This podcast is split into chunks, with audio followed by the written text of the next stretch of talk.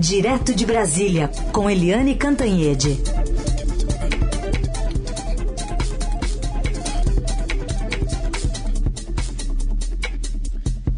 Oi, Eliane, bom dia. Bom dia, Raíssa Carolina, ouvintes. Oi, Eliane, bom dia.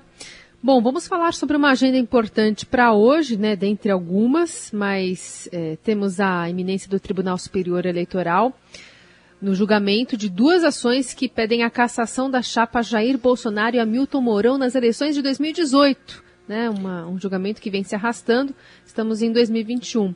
Essa campanha dos dois é usada, acusada de abuso de poder econômico pelo disparo em massa de mensagens em redes sociais. Que expectativa a gente pode ter sobre esse julgamento no TSE? Pois é, é um disparo em massa de mensagens mentirosas, né? Usando inclusive CPF de pessoas idosas que não usam a internet, mas usando esses CPFs para difundir mensagens mentirosas, mentirosas a favor do candidato Jair Bolsonaro, da chapa Bolsonaro Mourão, e contra os adversários, particularmente o candidato do segundo turno, que foi Fernando Haddad do PT. Mas, gente, a Carolina chegou no ponto crucial, que é o seguinte, nós estamos quase em novembro de 2021.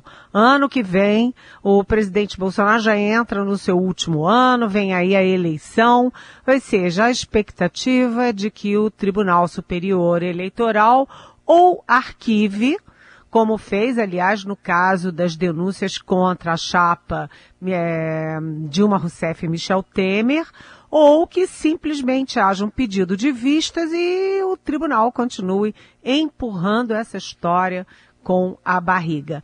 Dali, desse mato, não deve sair coelho nenhum contra a chapa Jair Bolsonaro. A conferir, gente. Muito bem. Vamos aguardar. A conferir também a votação de hoje do relatório final da CPI da Covid. Primeiro se termina hoje mesmo, mas enfim. Helene, novos nomes devem ser incluídos? Pois é, aí sim, desse mato pode sair coelho, vaca, onça, leão. jacaré ser... sai, será? Jacaré, jacaré aos montes, né? Jacaré britânico, brasileiro, tudo jacaré com AIDS e tal, mas o fato é o seguinte, está prevista hoje a votação do relatório final da CPI e a expectativa é de, no mínimo, seis votos a favor do relatório, o que já garantiria a aprovação. Mas além desses seis, também há aí a previsão de o sétimo voto ser do senador Eduardo Braga, do, do Amazonas, o MDB do Amazonas, que insistia até ontem à noite, o tempo inteiro, de incluir no relatório final tanto o governador do Amazonas, Wilson Lima, quanto o então secretário de saúde do estado, por causa daquela mortandade por falta de oxigênio.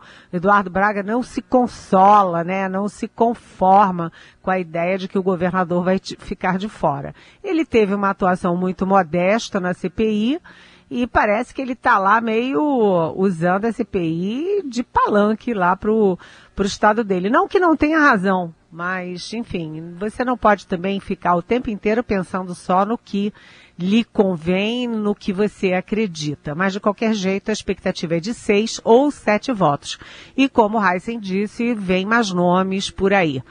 A CPI estudava a inclusão não apenas do governador do Amazonas, mas também de sete funcionários, eh, na verdade não, seis funcionários do Ministério da Saúde e também daquele reverendo Hamilton Gomes da Silva, aquele que eu sempre digo a mesma coisa, o que faz benemerência em Miami. Tanta benemerência para fazer no Brasil, mas ele vai lá para Miami para fazer benemerência.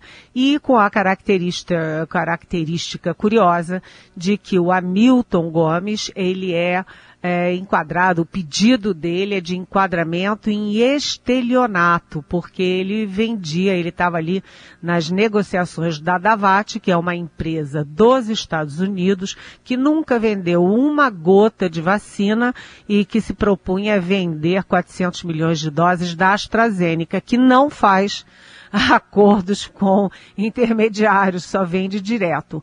Os outros todos são funcionários do Ministério da Saúde e são acusados de uma celeridade estranha para favorecer a Precisa Medicamentos, que é já de um grupo, é, um grupo empresarial que já vem sendo investigado é, por coisas muito graves, como, por exemplo, vender medicamentos a preços abusivos e não entregar esses medicamentos, exatamente o que estava pintando no caso das vacinas, né, que a Precisa queria vender.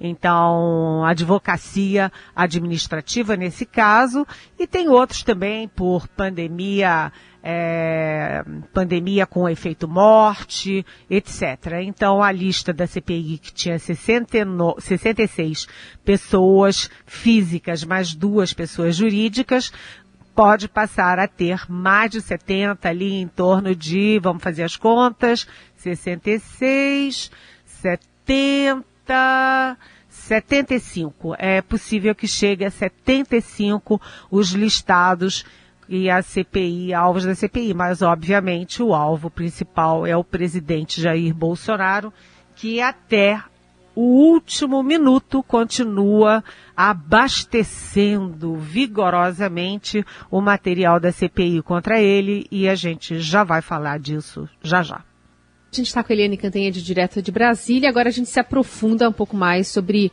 como a CPI vai lidar com essa live de quinta-feira do, do, presidente Bolsonaro, onde ele faz inúmeras insinuações né, em relação a a pessoas que, que se, eh, se, podem se contaminar ou contrair HIV mais rapidamente do que esperado, dependendo da vacina que toma, enfim, da, da imunização que tem. Essa mentira foi repudiada por diversas associações médicas, políticos, e agora tem essa possibilidade da inclusão né, desse, desse fato é, dentro da, do relatório da CPI da Covid, né? Além da CPMI das fake news, que é uma outra história, né, Eliane? Exatamente. O senador Renan Calheiros, que é o relator da CPI, quer incluir isso e entrar no Supremo né, contra o uso que o presidente faz das redes sociais para, é, enfim, divulgar, massificar esse tipo de mentira que é criminosa, né? Carolina é uma coisa horrorosa. A reação foi, é, eu falei horrorosa, mas eu poderia ter falado inacreditável.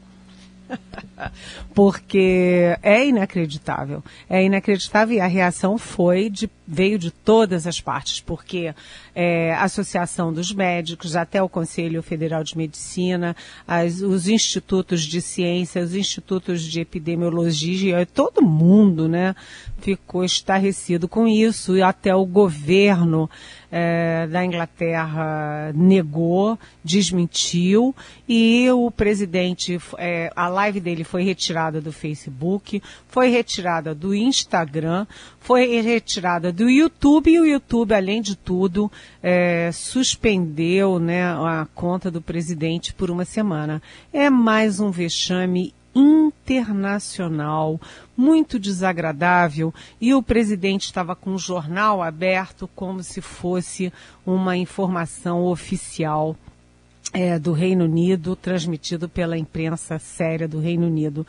É assim, muito chocante o presidente fazer uma campanha tão ácida e tão mentirosa contra as vacinas. As vacinas que salvam vidas, que reduzem drasticamente a contaminação e as internações. A gente vê que os hospitais eh, e os leitos e as UTIs destinados à Covid despencaram. Tem lugares que você está tá tendo só 2,6%, 2%, 3% do que você tinha, né? Isso é uma economia de vidas, uma economia na saúde e uma economia também das finanças é, do país, né, o, a falta de pressão sobre o sistema público de saúde. E o presidente trabalhando contra as vacinas. Não se vacinou, é, constrangeu seus ministros que tiveram que vacinar escondido, constrangeu a primeira-dama que só vacinou nos Estados Unidos, assim, num rompante, meio contra o próprio marido. O presidente já disse que. É, que não vai tomar vacina nenhuma. O presidente já disse que quem toma quer, que, que, que é, quer virar jacaré que vire. O presidente já disse, ah, quer comprar vacina? Vai lá comprar na casa da tua mãe. É, ele já chamou a Coronavac de va vacina chinesa do Dória. E é uma coisa assim, sabe? E ele fala isso no momento decisivo da CPI, em que a CPI consolida toda essa ação maléfica, criminosa do presidente contra as vacinas e não só, contra a máscara, contra o isolamento social e a favor desse tal do kit é, Covid. Agora as associações é, científicas estão se rebelando também contra a decisão do CONITEC, ou a comissão, o conselho técnico do Ministério da Saúde, que deu empate né, em relação ao relatório que desacredita, desautoriza o uso ambul ambulatorial é, de cloroquina, essas coisas todas, contra a Covid, já que não tem nenhuma entidade séria do mundo, muito menos a OMS, Organização Mundial de Saúde, que aprove uma coisa dessas. E agora, a CPI, além de tudo isso, a CPI da Covid, já cria o ambiente não só para negociação com a PGR, a Procuradoria-Geral da República, a Câmara dos Deputados, mas também para novas as CPIs. A CPI das fake news que estava parada por causa da pandemia vem aí e o foco é o Palácio do Planalto, os filhos do presidente, etc. E já tem aí uma pressão do senador Alessandro Vieira, por exemplo, a favor também da CPI das rachadinhas, que aí não pega só, mas pega principalmente os filhos do presidente. Enfim, o presidente gosta de cutucar a vara a onça com a vara curta. E essa onça, olha, é uma onça jacaroa, né? Ô Eliane, nessa mentira aí sobre a vacina, uh, teve aí então a decisão do Facebook e do Instagram, que a gente já tinha falado ontem, e mais tarde o YouTube também eh, removeu e mais que isso suspendeu né, o canal do presidente por uma semana. E o presidente da Câmara, Arthur Lira, comentou essa remoção aí por parte do Facebook. Vamos ouvir o que ele disse. Se ele não tiver nenhuma base científica para isso, justamente vai pagar pela sua declaração, né? É, tá que na base do si, né? Tá na base do si. Tá na base do si, mas até o presidente da Câmara, Arthur Lira, achou um pouco demais. Nem ele teve coragem dessa vez de endossar uma coisa que é absolutamente fora de qualquer propósito, né, gente? Eliane, falando ainda de economia, hoje a gente tem esse aumento dos combustíveis, né, de 9% para diesel, gasolina também so, sobe. Só a gasolina já, já teve um aumento de 70% desde o início do ano. Queria te ouvir sobre esse discurso aí do governo pró-privatização da Petrobras, né? Ministro Paulo Guedes dizendo que logo, logo, logo não vai valer mais nada, enfim, dando um estímulo aí para a privatização de uma estatal importante do país. Pois é, é, é aquela história, né? Aumento de combustível. Ontem 9, hoje, a partir de hoje, mais 9,2 sobre o diesel, que tem um impacto enorme sobre o o setor distributivo do país, o setor que distribui né, uh, os alimentos, as mercadorias, e também de 7% sobre a gasolina.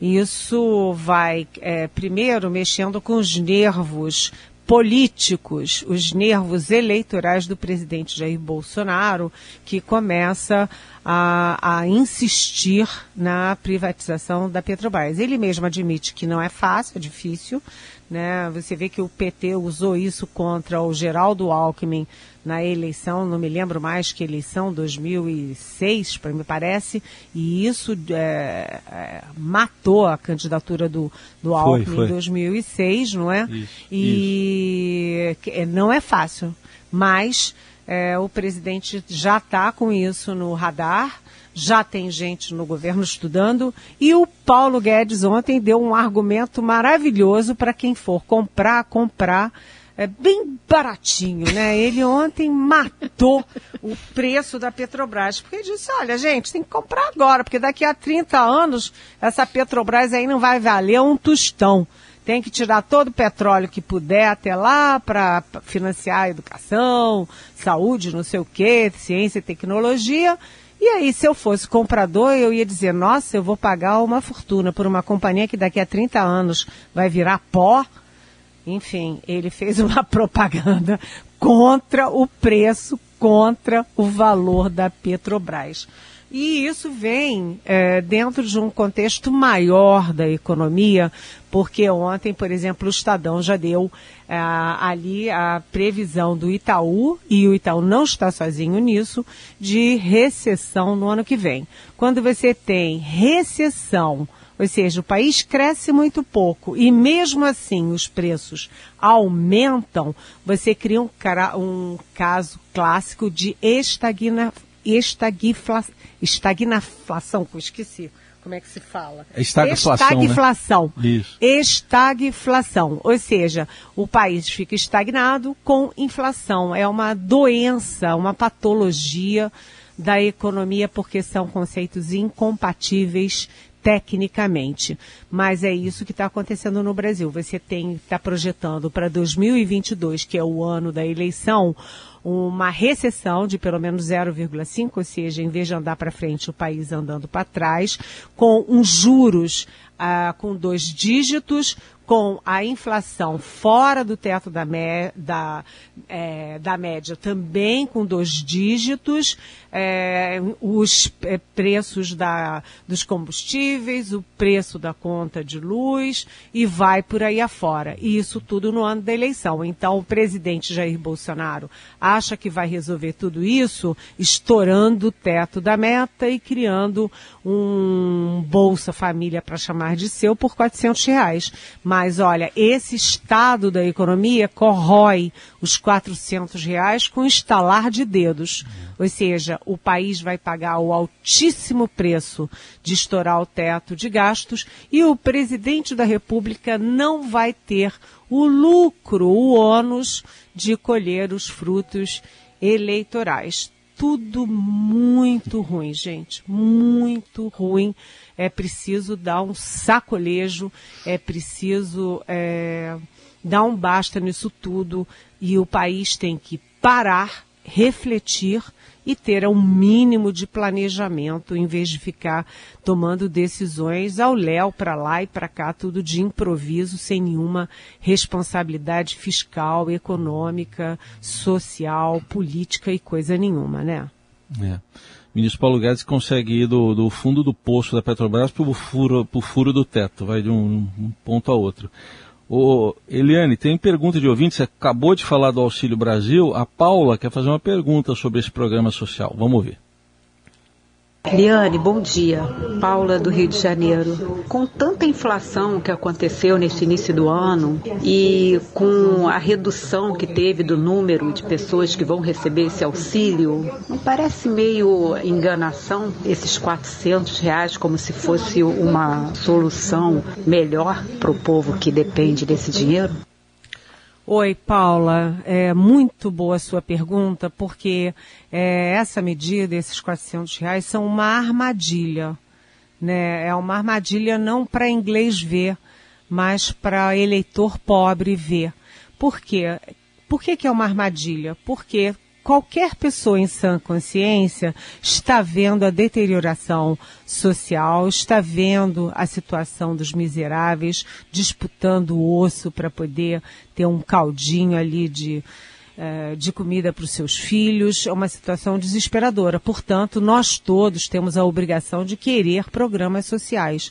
Mas isso não é um programa social Porque se você estoura o teto da, de gastos para é, criar 400 reais, a inflação, os juros, o dólar, a conta de luz, o gás, a gasolina, tudo isso vai engolir os 400 reais. Quando você tem uma, um descontrole dos indicadores macroeconômicos, os ricos acabam se virando. Né? Você vê lá, o Microsoft perde bilhões numa operação qualquer, mas olha, é, é chato tal, e se recompõe. Mas pobre não. Pobre perde o dinheiro da comida, do aluguel, do, do, do gás, sabe, do fogão, de tudo sabe? Daqui a pouco não tem água para tomar banho, para tomar uma água saudável. Então, Paula, é, é sim, isso é uma enganação. Isso não é política econômica, não é uma política social. É uma sacada eleitoreira de quem não entende nada de economia e que não está nem aí para os miseráveis brasileiros. Muito triste. Eliane Cantanhede volta amanhã aqui ao Jornal Dourado para falar mais sobre política, economia, aqui analisando especialmente o resultado da CPI que a gente vai acompanhar também por aqui. Obrigada, Eliane. Até.